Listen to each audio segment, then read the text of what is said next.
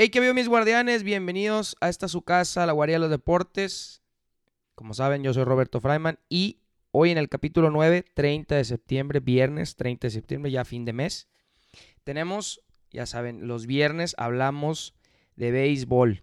Es el tema central del capítulo de hoy. Yo sé que a muchos eh, son muy fanáticos o son eh, amantes del béisbol casualmente, otros no les gusta tanto pero escuchen el capítulo, les va a agradar mucho y puedan tener tema de conversación que ya se viene la postemporada en, en, octubre y ya se pone bastante más interesante y tengan que hablar con todos sus amigos.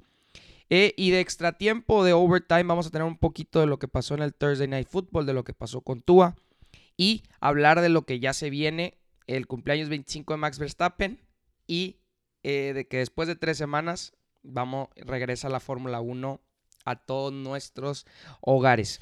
Pero bueno, vamos a iniciar primero con el béisbol.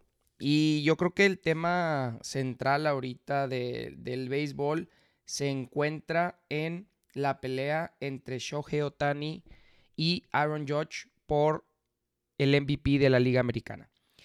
Ya hay algunos de ustedes que me han dicho, oye, ¿por qué hablas tanto de Shohei Otani? No sé ni quién es ese jugador. Eh, Suena japonés, suena asiático el nombre. Eh, pero ¿por qué hablas tanto de él? ¿Por qué estás tan fascinado con este jugador? Y yo creo que este capítulo va a ser, eh, voy a poder decirles un poco más mi admiración, mi admiración más que nada a lo que es este unicornio en el béisbol, cosa que nunca en la historia habíamos visto, cuando menos para las últimas dos, tres generaciones, y que está compitiendo contra una, una batalla realmente titánica en contra de una temporada histórica de Aaron Judge, el slogger de los Yankees. Pero bueno, vamos a hablar un poquito de lo que es Shohei Otani. Shohei Otani llega, eh, es un jugador japonés eh, que llega a las grandes ligas en la temporada del 2017-2018. Y al inicio, pues sí, era un talento japonés que sabíamos que pichaba y que bateaba, ¿no? Eh, diferente al, al, al japonés tradicional que uno de manera cliché diría que es chaparrito, delgadito. Shohei Otani llega a medir casi el 1.90 eh, o muy cerca, este, llega a pesar eh, cerca de los 95-100 kilos. Entonces, no es un jugador, no es un deportista asiático común, tradicional, que es lo que vimos con Ichiro o lo que veíamos con sus pitchers como, como los que tenían los Yankees o etcétera, ¿no? Este Tanaka. No, no es de ese molde. No, no es de ese molde del tradicional japonés. Ahora, Shohei Otani en sus primeras temporadas, o cuando menos en sus primeras dos temporadas, la del 18 y la del 19, eh, no lo vemos destacar tanto.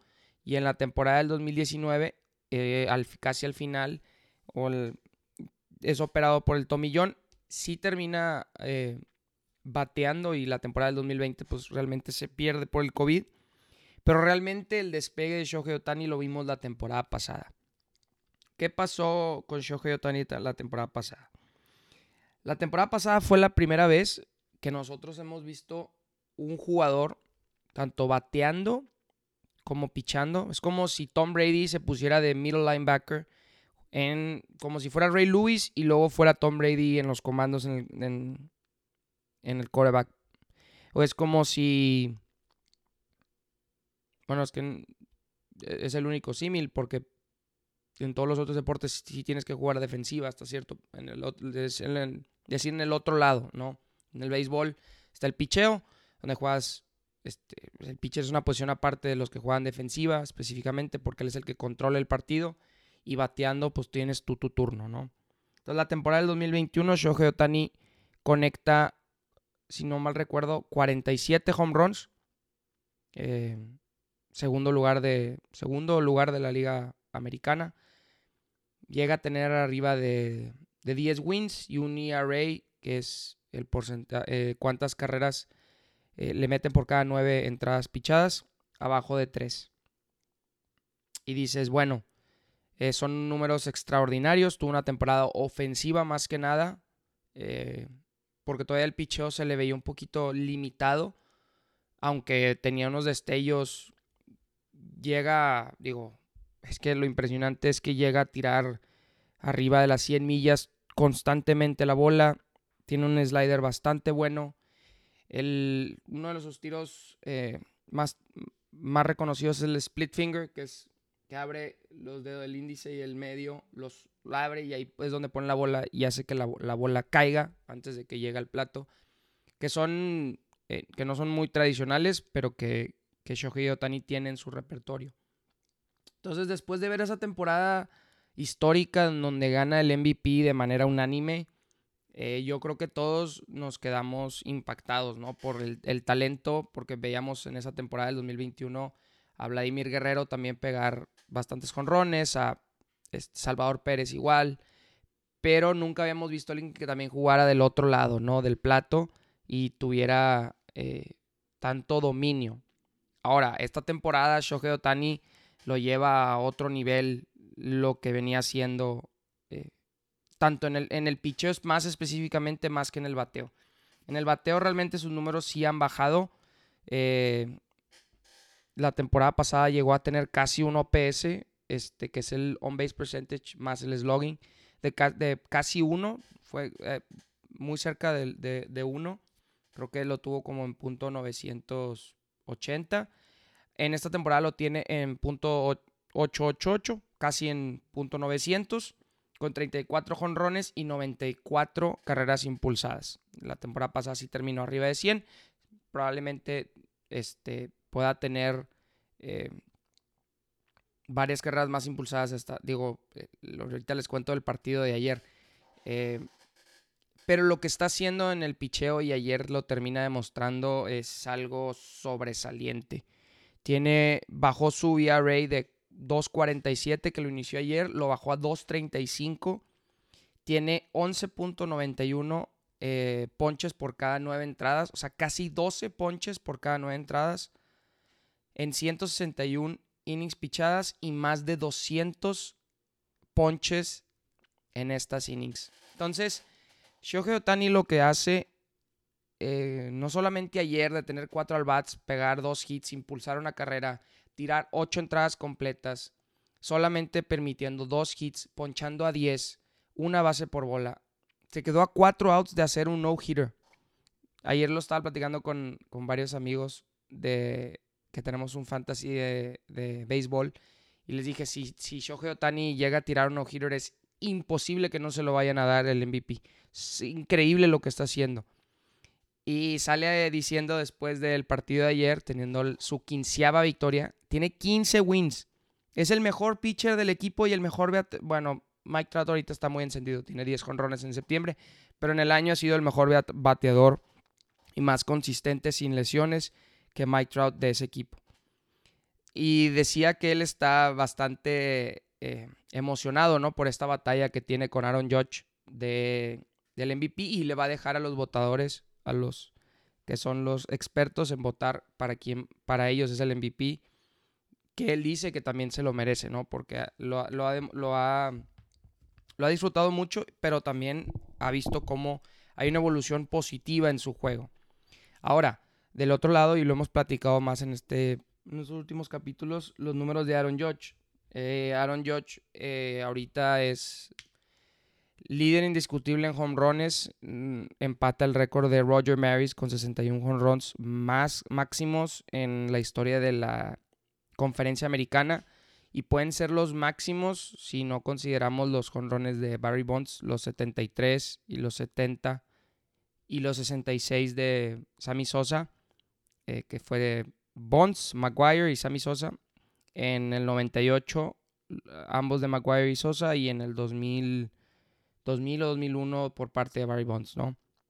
Eh, que son números tachados o hasta cierto punto no tan eh, bien vistos porque era la época del el uso de drogas de, para mejorar el rendimiento, ¿no? Entonces, por muchos, y lo dijo Roger Maris Jr., el hijo eh, de Roger Maris, que tuvo el récord hace 61 años, que lo pegó en el año 61 con 61 jonrones. Este, que este es el récord, ¿no? Si Aaron Judge llega a pegar un jonrón más, este sería el récord que béisbol debería de considerar como los más runs en la historia en una temporada completa por parte de Aaron Judge, que tiene, que es segundo en, en bateo atrás de Luis Arraez en porcentaje de bateo, en home runs pues gana por 23 a Mike Trout y en carreras impulsadas tiene 11 más que José Ramírez. Entonces, también va a ser difícil eh, que Aaron Judge no se lleve el MVP si termina con esta triple corona, que como lo habíamos platicado antes, creo que sería el quinto, sexto hombre en los últimos 50 años en ganarla. No, el segundo hombre en los últimos 50 años en ganarla. Ya si nos hacemos un poquito más para atrás, ya habría como 5 o 6. Pero siguen siendo números bastante, bastante raros de ver, ¿no? Uno que, que, que tiene, que pega bastantes hombrones, normalmente no tienen un buen porcentaje de bateo, este, o no impulsan las carreras suficientes, como lo, le pasó mucho a, Barry Bonds, que no impulsaba porque lo caminaban de manera excesiva. Sí metía sus honrones, pero no, no impulsaba gente o el equipo no, era su, no se envasaban para que los metiera. Entonces, eh, líder en carreras, líder en, en, en el on-base percentage, que es normalmente que es que llega, primer, que llega a tocar base o no, independientemente si es hit o caminada. Este, War creo que es el único hombre desde Barry Bonds que lo llega a tener en 11. Ni Mike Trout había podido llegar a 11 de wins above replacement. Entonces son números también extremadamente eh, extraordinarios, ¿no? Vaya la redundancia de todo lo que digo. Eh, esta pelea es eh, única en la historia. Yo creo que va a ser y estaría muy interesante si les podrían dar un co-MVP a ambos. Yo sé que a veces los sistemas de votación son que tienes que poner del 1 al 5 y cada uno tiene una ponderación, etcétera, y sería complicado. Pero yo creo que si se, se mereciera este, un MVP, yo creo que se lo merecieran ambos, porque no, nunca me había tocado ver una, dos eh, temporadas de ambos jugadores históricas, ¿no? Eh, Shohei Otani siendo el primer beisbolista en tener más de 15 wins o 15 plus wins y más de 30 jonrones en el año. No habíamos visto nunca, cuando más en, nuestra generación, alguien pegar a 60 jonrones. Nunca lo habíamos visto. Entonces, son temporadas realmente históricas. Este, y Shohei Otani, para mí, aunque todavía gane la triple corona Aaron eh, sería el MVP porque es el jugador más valioso en la liga. Y no hay nadie más valioso que Shohei Otani actualmente. Porque produce en el plato de una manera top 5 en la liga, en la conferencia americana. Y top 10. Y creo que me estoy yendo muy abajo en el bateo. Entonces, Aaron Judge es el mejor bateador pero no tienen, no está en top 5 en eh, pichando. Entonces es una diferencia abismal, ¿no? Creo que está tan arriba en, en, bateo que lo pone cerca, pero no llega a competirle. Pero bueno, eso es un poquito, espero me haya podido explicar bien este, de por qué estoy tan, pues como diría la palabra en inglés, no starstruck con lo que es Shohei Otani y de lo que representa. Porque en serio, y, quiero que me escuchen bien, es, es único lo que estamos viendo.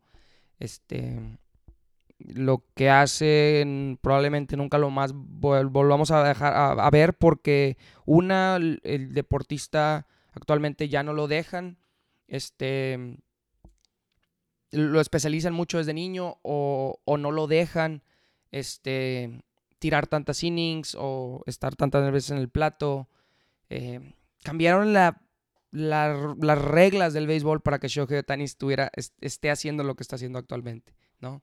De que lo puedan sacar de, de pichar y que pueda seguir bateando, ¿no? Entonces, eh, probablemente nunca lo volvamos a ver, cuando menos yo no creo que... Shohei Otani lo que va a hacer es que va a ilusionar a muchos niños en poder hacerlo, pero tienes que tener tanto el talento físico, el talento mental, de poder hacer ambas cosas y no solamente hacer ambas cosas, sino hacerlas top 10, top 5 en el béisbol, donde es el deporte en el béisbol más competitivo del mundo. Entonces, este, Lo que estamos viendo es increíble, es un unicornio, es un fenómeno que, agradecidos está, debemos de estar, de, de estar viéndolo cada día jugar y de cómo sigue rompiendo récords cada vez que toma la lomita o toma la caja de bateo. Pero bueno, vamos a pasar en el béisbol por el cierre del liderato de la división del este de la Conferencia Nacional. Se nos viene una batalla bastante interesante de los Mets en contra de los Braves, que están solamente a un partido de diferencia. Tienen el récord de los, de los Mets es 98 con 58 derrotas y el de los Braves es de 97 con 59 derrotas. Un partido de diferencia. Eh, van a tener su serie de tres partidos que empieza el día de hoy, en donde tira Jacob de Grom, el ace de los Mets, contra el ace de los Atlanta Braves, Matt Fried. Y luego el día de mañana, sábado, igualmente lo vamos a tener y va a pichar Max Scherzer en contra de Kyle Wright, el otro ace. Los otros dos aces, una batalla bastante dura los dos partidos. Yo creo que van a ser de pocas carreras. Esperaríamos eso, siendo los aces tan buenos. Y el último partido lo tiraría Chris Bassett contra Charlie Morton. Entonces, son batallas bastante buenas. Creo que estos dos equipos se se, están ahí por la calidad en el picho que tienen. Eh, definitivamente, si les tuviera que decir quién es mejor en el, en el picheo, pues claramente lo tiene el que tiene cinco eh, Cy Youngs, dos por parte de Grom y tres por parte de Scherzer. Los Mets eh, para mí son candidatos a, a, llevarse esta división, pero pues los Atlanta Braves, comandados por Acuña, por Austin Riley, por Swanson, por Matt Olson. La verdad es que tienen un, equipo bastante interesante y que en los, el último mes y medio han levantado el nivel y alcanzado a los Mets que estaban realmente bastante lejos de lo que se... Pues no, no se esperaba que los Mets tuvieran que batallar, ¿no? Para cerrar esta división. Ahora, este... Va a ser bastante interesante porque los Mets están solamente a dos victorias de llegar a, 100 victorias en la, en la temporada, algo que no hacen desde 1988. Eh, realmente es interesante cómo, este, como un equipo donde es adquirido por un empresario eh, que se llama Steve Cohen, que era un magnate de los hedge funds, este, que le invierte tanto dinero al equipo y le ha metido tanto en, jugadores, Francisco Lindor, en traer a Scherzer, en traer a, Chris Bassett, en traer a, eh, a muchos otros, este, como el dinero sí sirve, ¿no? Para hacer el equipo mejor, ¿no? Entonces, eh, los Mets se han visto rejuvenecidos por parte de su dueño, que ha traído a jugadores excepcionales. Sin embargo, pues los Atlanta Braves son los campeones, los actuales campeones de la, de la MLB y no hay que pasar eh, pues de manera desapercibida la, química que manejan entre los jugadores. Ahora, sé que les falta una de sus grandes estrellas como lo fue Freddie Freeman. Sin embargo, lo sustituyeron con alguien que es muy parecido a lo que hace Freddie Freeman, como es Matt Olson, tanto en defensiva como en ofensiva. Ahora, que no tenga la misma química con sus compañeros, probablemente, o que es como el proceso de reliability, o sea, de que puedan confiar en él, de que en los momentos más difíciles pueda salir adelante. Probablemente no lo tenga, pero es un jugador bastante capaz de hacerlo y de sacar adelante eh, para los Braves. Ahora, eh, Acuña no cerró la temporada pasada. Ahorita sí lo tienen. Entonces, ¿qué diferencia va a ser tener a Acuña en el lineup? En todos los playoffs. ¿Qué diferencia va a tener a, Swanson ya después de ser campeón, de, este, de tener una temporada bastante buena?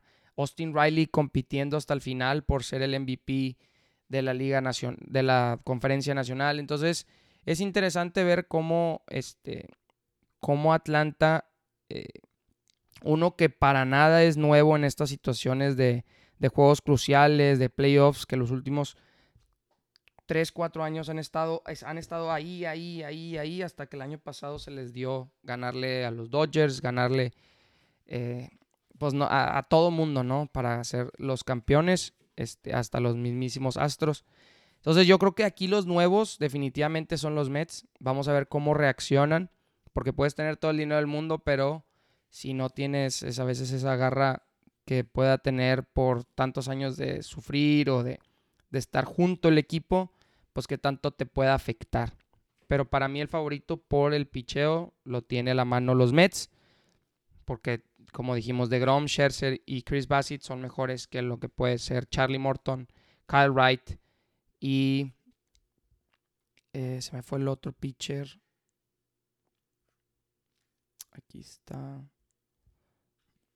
Lo que puede ser Matt Fried, ¿no? Que igual tienen temporadas realmente bastante buenas, pero pues no compiten contra lo que tienen los Mets. Vamos a pasar también a digo, rápido. Eh, también en, en, el wildcard está, una, está bastante interesante porque ya en todos los demás, en la conferencia, en la conferencia americana ya, ya sabemos quiénes van a pasar. Los Orioles realmente están a cinco partidos de los Tampa Bay Rays y no se le ve, llevan tres partidos, tres partidos seguidos perdidos. Entonces no creo que vayan a, poder pasar. Yo creo que pasa eh, tanto los Toronto Blue Jays que ya, ya amarró paso después de muchísimos años de no, de no pasar a playoffs, desde que estaba eh, Bautista, desde que estaba Donaldson en aquel entonces. Pasan los Mariners y pasan los Tampa Bay Rays y los Orioles se quedan cerca, pero con mucho, muchísimo futuro por lo que puede ser con Mullins, con Rochman, con los demás jugadores que tienen. Para lo que se viene en los próximos años, Orioles va a ser de ver y de que esta división de los Yankees, de los Orioles, Tampa Bay, eh, Rays, los Blue Jays y los Red Sox va a estar durísima los próximos años. Pero la que sí eh, como que definitivamente hasta el final va a ser la de los Philadelphia Phillies, que regresa este, o regresó desde hace muy poco su mejor jugador, eh, Bryce Harper, a la alineación. Y se enfrentan, bueno, no se enfrentan específicamente, pero en esta, por quién va a pasar, con los Milwaukee Brewers. Los Philadelphia Phillies tienen un récord de cinco derrotas de manera consecutiva, este, ganando tres de sus últimos diez. Y los Milwaukee Brewers cinco de sus últimos diez. Entonces, solamente se encuentran a medio juego de diferencia. Los Phillies tienen 83 victorias por 72 derrotas. Y los Brewers 83 victorias por 73 derrotas. Aquí va a estar bien interesante porque Filadelfia se enfrenta de manera fácil hasta cierto punto contra los Nationals, que le han hecho, le hicieron la vida imposible a los Braves en la última serie que tuvieron. Pero cierran eh, el año jugando contra los Astros. Entonces, esperemos los Astros les den chance, pero la verdad es que no creo, porque yo creo que si soy los Astros voy a querer cerrar enrachado eh, las final de temporada, más porque ahora los Wildcards van a ser de tres partidos, no solamente de un juego decisivo. Entonces puede ser que pase 3, 4, 5 días, una semana de que no juegas. Entonces, eh, si yo soy Dusty Baker, pues voy a querer ganar, ¿no? Esos últimos partidos y estar enrachado para lo que se viene en la postemporada. Y los Milwaukee Brewers cierran de manera un poquito más sencilla porque cierran ahorita su serie en contra de los Marlins, que bueno, perdieron el primer juego de la serie, pero tienen otros dos contra los Marlins y luego otros tres contra los Diamondbacks. Entonces, lo veo muchísimo más sencillo que los Milwaukee Brewers puedan cerrar. Ahora va a faltar ver eh, si los Phillies, Bryce Harper y todo ese dinero que han tirado últimamente este, en estos jugadores como son Real Muto, Harper, eh, este, Hoskins eh, y muchos otros más, Schwarber, etcétera, les alcanza para pasar a postemporada y va a ser, como dice nail biter, ¿no? Hasta el mero final y a ver quién es el que pasa este, en el último segundo. Mi preferencia va a ser que pase eh, Milwaukee Brewers. ¿Por qué? Porque me gusta más su juego de picheo. Puede ser mucho más eh, difícil para algunos teniendo a Burns, teniendo Corbin Burns, que fue el Young la temporada pasada. Eh, Brandon Woodruff, este, etcétera, ¿no? Freddy Peralta, que creo que ya regresó. Eh, Devin Williams cerrando, etcétera, ¿no? La verdad es que los veo, los veo bien, los veo mejor que los, que los Phillies, que realmente les afectó mucho no haber tenido a Bryce Harper más de la mitad de la temporada.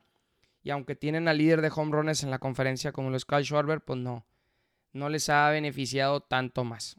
Entonces, si así se planta, si los Milwaukee Brewers le llegan a ganar a los Phillies esta carrera por el último puesto del wildcard, cerraría de esta manera la conferencia nacional y ahorita les digo la conferencia americana. La conferencia nacional, Dodgers y en este caso los Mets, si pasan como líderes de división, tendrían su bye week, no jugarían el, el wildcard y sería San Luis, los Cardenales de San Luis comandados por Pujols, Goldschmidt y Arenado en contra de los Brewers, que sería bastante interesante esa serie, porque son, eh, ellos se encuentran en la misma división, entonces son rivales de toda la vida. Este va a estar bastante interesante, aunque yo le doy la mano a los Cardenales. Y sería los Braves en contra de los Padres, que sería una serie bastante buena, tres partidos, que serían los tres en casa de, de los Braves. Entonces, eh, yo le daría la mano a los Braves más porque los padres no tienen a Tatis. Eh, aunque sí pasen a playoffs, pues no los veo capaces de, de, pasar, ¿no? Ya después sería entonces los Dodgers en contra de los Braves y los Mets en contra de los Cardenales. Y así lo, está, ahí lo vamos a dejar. Esa es la predicción hasta los divisionales una serie que ya la conocemos como son los Braves en contra de los Dodgers, que nos gustaría ver siete, pero en este caso solamente vamos a tener una serie a cinco juegos, el que gane tres, y los Mets en contra de los Cardenales. Y en la conferencia americana, los Astros y los Dodgers ya tienen su pase directo, eh, como el 1 y el 2. Y el wildcard sería los Cleveland Guardians en contra de los Tampa Bay Rays, que no la veo nada sencillo para los Cleveland Guardians. Sin embargo, andan enrachados, han ganado nueve de sus últimos diez partidos, entonces, pues bueno, eso puede llegar a ser una diferencia bastante considerable. Y Blue Jays enfrentaría a los Mariners, que los Mariners igual eh, tienen muchísimos años de no pasar a postemporada. Eh, y creo que después de reforzarse bastante interesante estos últimos años, trayéndose nombres como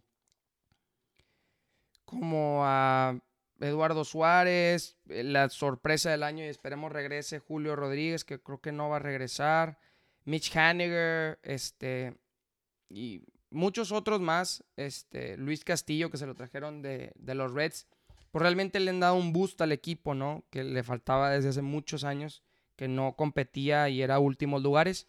Entonces ellos se van a enfrentar a los Toronto Blue Jays. Definitivamente en esa serie yo pongo favorito a los Toronto Blue Jays que igual le han invertido muchísimo dinero, muchísimo tiempo en, desarrollar a sus jugadores jóvenes como son Vladimir, como los Bobby Shedd, como los Bigio, como lo son muchos otros más, ¿no? Contrataciones como Springer, contrataciones como este, los pitchers Kevin Gausman, etc. Entonces, veo favorito a los Toronto Blue Jays y a los Cleveland Guardians. Entonces, ¿cómo nos quedarían las divisionales? Astros en contra de los Blue Jays y Yankees en contra de los Guardians. No lo veo nada fácil para los Yankees porque los Guardians, como les digo, vienen muy enrachados. Pero los Astros, los Astros es que son los Astros, yo creo que sí, aunque no está fácil los Toronto Blue Jays, pues tampoco está muy difícil para los Astros, más por el equipo tan consistente que tienen. Otro día lo platicaba con un amigo eh, muy querido, Justin Verlander, excelente pitcher. Framer Valdés se ha convertido en un excelente pitcher.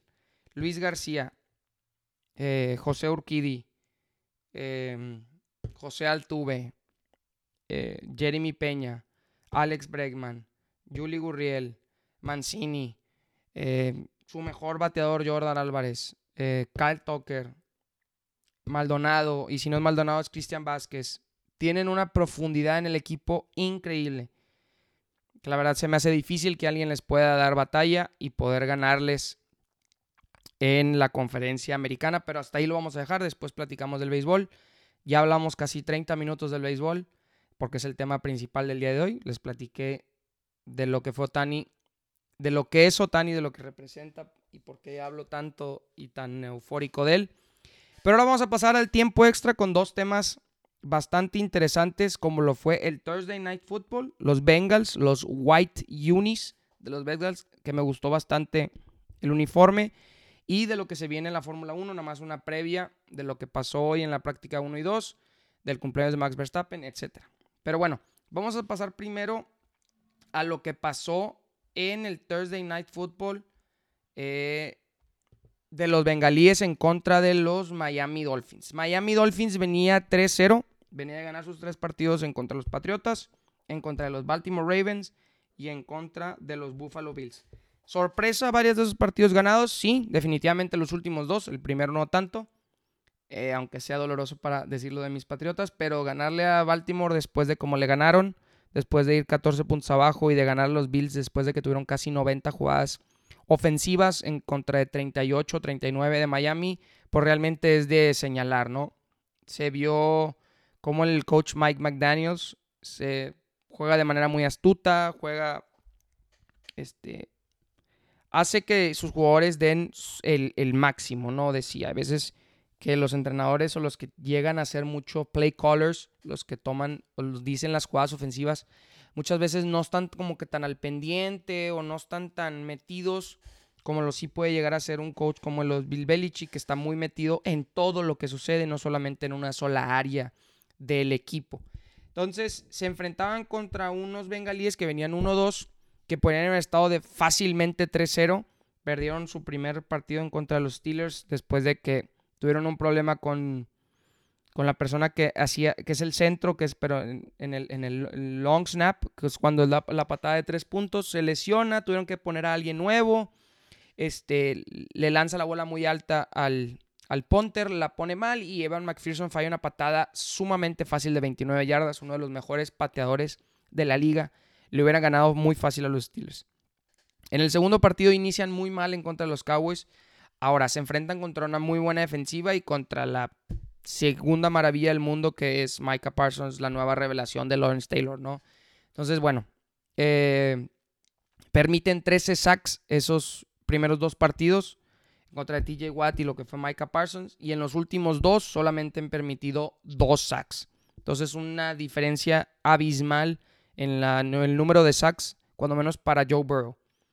El partido la verdad es que estuvo bastante lento. Se veía un equipo de los Bengals al inicio bastante agresivo, viendo por el, primer touchdown, lo anotan fácilmente con una anotación de Joe Mixon. Hablando específicamente de los Bengals, después se ve un equipo sumamente opaco, sumamente opaco que no se le veía nada. Era tres y fueras, más otros tres y fuera, un, avanzaban 10 yardas y tres y fuera. Eh, lo comentaba, le pusieron doble marca a Jamar Chase, al segundo mejor corner y a un safety para cubrirlo.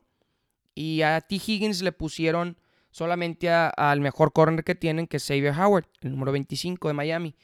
Y realmente a Jamar Chase lo controlaron de manera espléndida, no, no tuvo una actuación para nada sobresaliente. Pero el que sí pudo tomar ventaja del otro fue T. Higgins, ¿no? Por la altura, por la velocidad, etcétera que llegó a tener un pase de anotación de 58, 59 yardas, ¿no? Pero bastante errática, esa es la palabra, errática la ofensiva de los Bengals. Eh, no me gustó para nada, er, era o corrían la bola y no era efectiva, este, o tiraban la bola y ya estaba el, linebacker, este, cuando se le tiraba a Joe Mixon, porque normalmente hacía puros checks, porque normalmente veías las, el video de, quién estaba desmarcado y no había nadie desmarcado, ni Tyler Boyd, ni Jamar Chase, ni T. Higgins, ¿no? Entonces, bastante errático que al final se termina destapando, yo creo que también por, por lo que termina siendo la historia del partido, la lesión de, de Tua Tagovailoa, el coreback de los Miami Dolphins, que en una jugada, la verdad es que, siendo sinceros, eh, no tan espeluznante como lo llegó a ser eh, la tacleada que le hicieron, en donde sí lo azotan el liniero defensivo, pero que lo hemos visto en bastantes ocasiones a otros corebacks en donde los agarran, dan la vuelta y, caen al, césped. Tuvo, este, para lo que se vio, yo creo que tuvo un golpe en la cabeza, un golpe en la cadera, en el cuello, que la verdad fueron eh, imágenes terribles de ver cómo se le intrincaban los dedos, este, no podía moverse y terminó siendo sacado en una camilla. Entonces, creo que desde ese momento el equipo de Miami, eh, normalmente cuando pasa eso, pues se desaniman un poco, pero siempre la entrada de otro coreback eh, traen este burst, ¿no? De, emoción, de vamos a sacar el, partido por el, por el jugador, etc. Y yo creo que Teddy Bridgewater hace un buen trabajo al inicio. Eh, sorprende a muchos este, que tenían rato de no verlo desde que jugaba con los Saints y de que venía antes jugando con los Minnesota Vikings. Este, hace una buena actuación, sin embargo, pues se ve como pues lack of preparation, este, también ver que pues no tenía el mismo rapport, tenía este mejor, eh, ¿cómo se le llama? Tenía mejor como este sentido de como, eh, como conexión con los que son, pues claramente los que no son los wide receivers number uno, ¿no? Como lo era Jalen Waddle y como lo era Tyreek Hill, como lo tenía con el 14 con Sheffield, creo que se llama, ¿no? Que fue el de la famosa patada en el trasero. Entonces, eh, que bueno, finalmente Tyreek Hill termina con 160 yardas y 10, 10 eh, pases completos, o sea, hacia él. Un partido bastante bueno que se quedan muy cerca de la anotación. Eh, le da la vuelta a Miami y van ganando 14 15-14. Y después eh, de ciertos errores también de, por parte de Teddy Bridgewater este, y, de, y de por parte de Miami, eh, los bengalíes sacan el partido.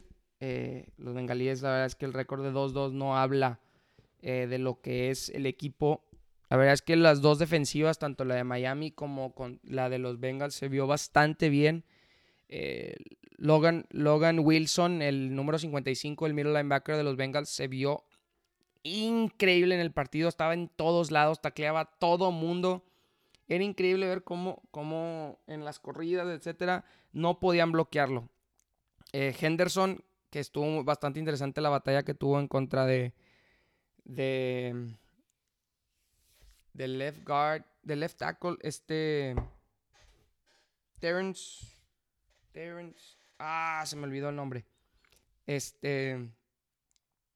El nuevo que trajeron, a ver, déjamelo, lo saco aquí. El, la batalla que tuvieron contra, contra el, left tackle, que en una estuvo bastante, estuvo bastante padre porque fue un rush, específicamente que se le fue derecho. Este. Y esto estuvo bastante interesante porque. Este. No, no se lo esperó. No, se llama. Aquí Teron, Armstead no se lo esperó que los dos jugaron en, los Saints. No se lo esperó y hizo una jugada que se rolara cuando fue el tercera y, cuatro, que fue un pase a Tyreek Hill en la, zona de anotación y no, no convirtieron, ¿no? Entonces, creo que fue bastante, aunque no, no están las estadísticas, pues bastante puntual, ¿no? Que eso haya pasado, que, que le haya ganado esa batalla, ¿no? Eh, como comento, los, los Bengals, eh, su récord de 2-2 no, no, muestra lo que es el equipo. Menciono, siguen siendo muy erráticos.